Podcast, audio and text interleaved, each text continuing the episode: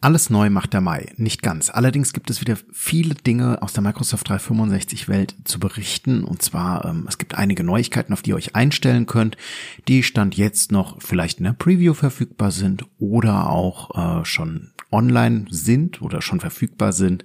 Wir gucken heute auf Outlook und Teams Funktionalitäten und wünschen euch viel Spaß beim Zuhören bei einer neuen Folge Nubo Radio.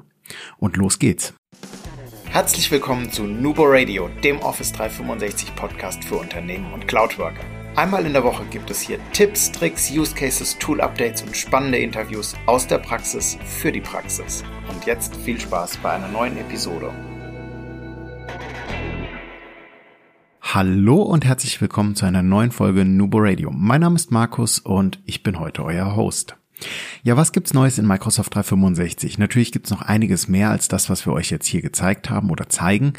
Mehr Details oder Bilder findet ihr auch immer, wie immer, auf unseren äh, Show Notes auf www.nuboworkers.com ähm, und dann einfach auf den Punkt Nubo Radio gehen.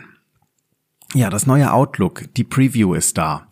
Wenn du schon mit Outlook im Web gearbeitet hast, dann wirst du dich in der Preview des Clients, also das der installierten Version auf deinem Windows 11 oder Windows 10 Gerät schon ganz gut zurechtfinden. Ähm, und zwar sieht die Oberfläche sehr, sehr, sehr ähnlich aus zu der Oberfläche, die wir bereits von der Webversion kennen. Das heißt, das Menüband ist super reduziert im Standard.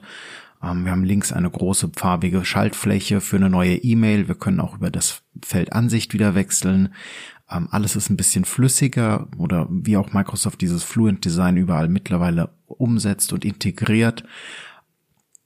Wir haben neue Ansichten, wie zum Beispiel die Bordansicht, bei der wir im Kalender verschiedene oder häufige Kontakte, Notizen, Aufgaben und so weiter mit einfügen können. Ähm, alles, was wir so für unsere tägliche Arbeit benötigen. Also das hat sich extremst angeglichen.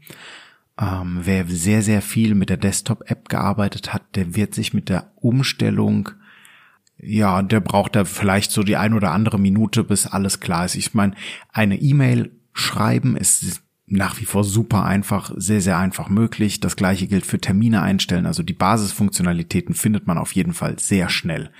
Äh, ich persönlich habe bei zwei, drei Kleinigkeiten ein bisschen suchen müssen, zum Beispiel so zeitverzögertes Senden oder solche Späße, war mir irgendwie ja, habe ich einen Moment gebraucht. Aber gerade wenn man sich das Board einmal konfiguriert hat, die Bordansicht und zum Beispiel Notizen oder die Aufgabenliste noch dazugefügt hat aus To-Do, dann wird das Ganze natürlich sehr, sehr schön und wir haben ähm, viel Platz oder viel, gerade mit einem großen Monitor, viele Dinge, die wir anzeigen können, wo wir uns ähm, mehr ja auf das Thema einfach fokussieren können, beziehungsweise einfach eine Übersicht ganz schnell bekommen. Wenn du hinter dem Zeichen neue E-Mail erweiterst, kannst du auch direkt Dokumente, Präsentationen oder auch Tabellen hinzufügen. Also da ist wieder diese bisschen, was wir schon von OneDrive oder auch von äh, SharePoint beziehungsweise von Teams kennen, diese Funktionalitäten. Also es wird alles ähnlicher und angenähert ähm, aneinander und das Ganze macht es halt deutlich ähm, einfacher als äh, bisher. Wir bekommen jetzt auch oben oberhalb rechts in der Ecke so knapp unter dem Minimieren-Symbol äh, den nächsten Termin beziehungsweise die nächste fällige Aufgabe direkt mit angezeigt, je nachdem, was zuerst eintritt. Und ähm, haben da auch wieder ein bisschen mehr Übersicht, auch wenn wir gerade im E-Mail-Modus unterwegs sind und ähm, finden das. Die Suche ist viel, viel besser strukturiert, finde ich persönlich zumindest. Ähm, sieht ein bisschen einfacher aus, ist ein bisschen klarer geworden und ähm, ist alles ein bisschen, bisschen schöner, ein bisschen schicker, ein bisschen moderner jetzt. Also verglichen mit dem alten Client ist es wirklich einfach, es ist moderner. Man muss sich ein bisschen umgewöhnen, aber dann funktioniert es eigentlich ganz gut. Wir haben den Preview-Modus jetzt schon aktiv eine ganze Weile. Zwei, drei Wochen, glaube ich.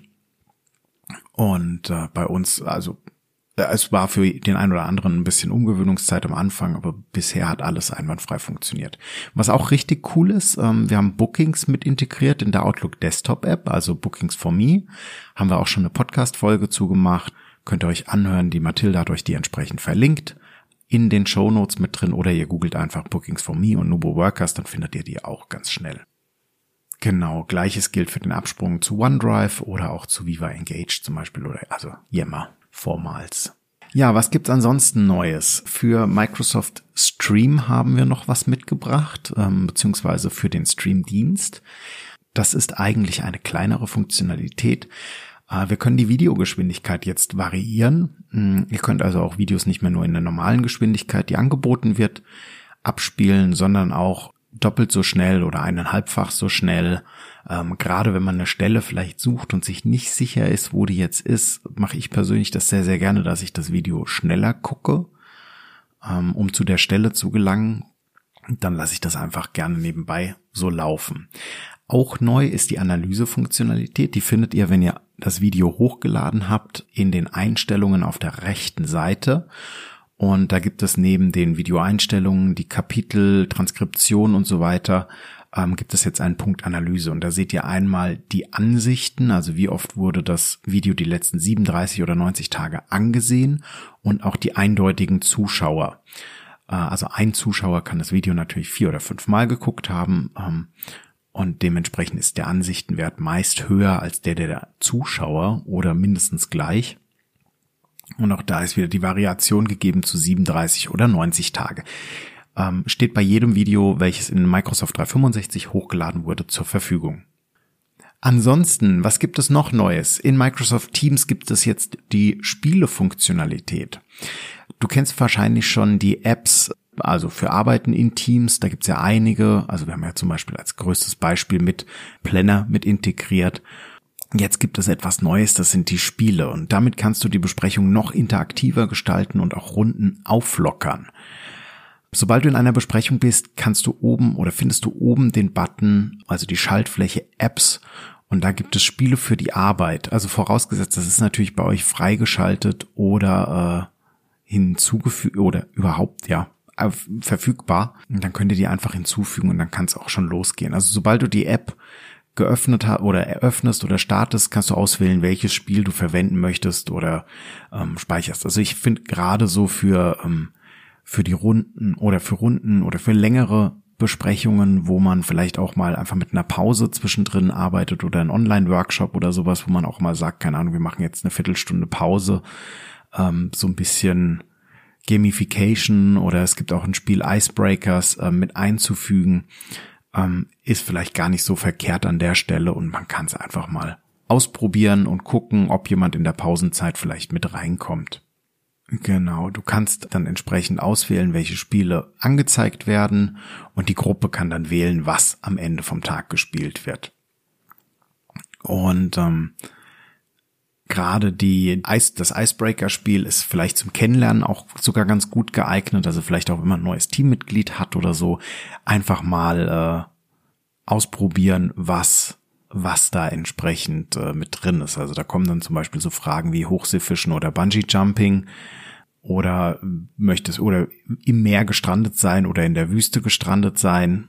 Also solche Fragen einfach, die vielleicht auch gar nicht mal so nur zu beantworten sind, sondern vielleicht auch ein bisschen zu hinterfragen und dazu anregen, einfach ein bisschen ins Gespräch, in den Austausch zu kommen.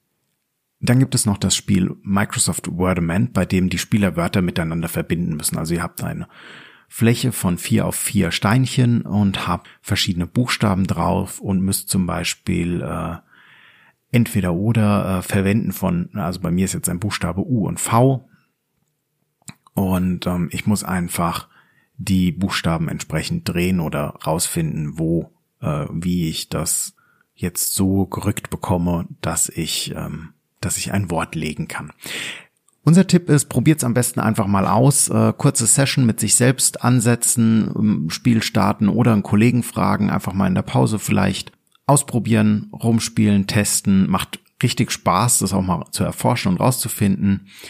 Und äh, ja, wir freuen uns auf euer Feedback. Was habt ihr noch Neues gefunden im Mai? Äh, was findet ihr richtig gut? Wo klemmt's noch ein bisschen? Und lasst es uns wissen auf Social Media, Instagram, LinkedIn, Twitter oder per E-Mail info@nuboworkers.com. Wir freuen uns auf euer Feedback, wenn ihr uns mit Kollegen, Freunden, Bekannten teilt. Immer dran denken, Collaboration beginnt im Kopf und nicht mit Technik. Du möchtest noch einmal mehr Details zur Folge, willst uns eine Frage stellen oder aber einfach in Kontakt treten, um dich als Interviewpartner vorzustellen? Kein Problem, auf www.nuboworkers.com findest du Insights zu Nubo Radio, als auch unsere Kontaktdaten und die Social Media Plattform. Viel Spaß beim Klicken.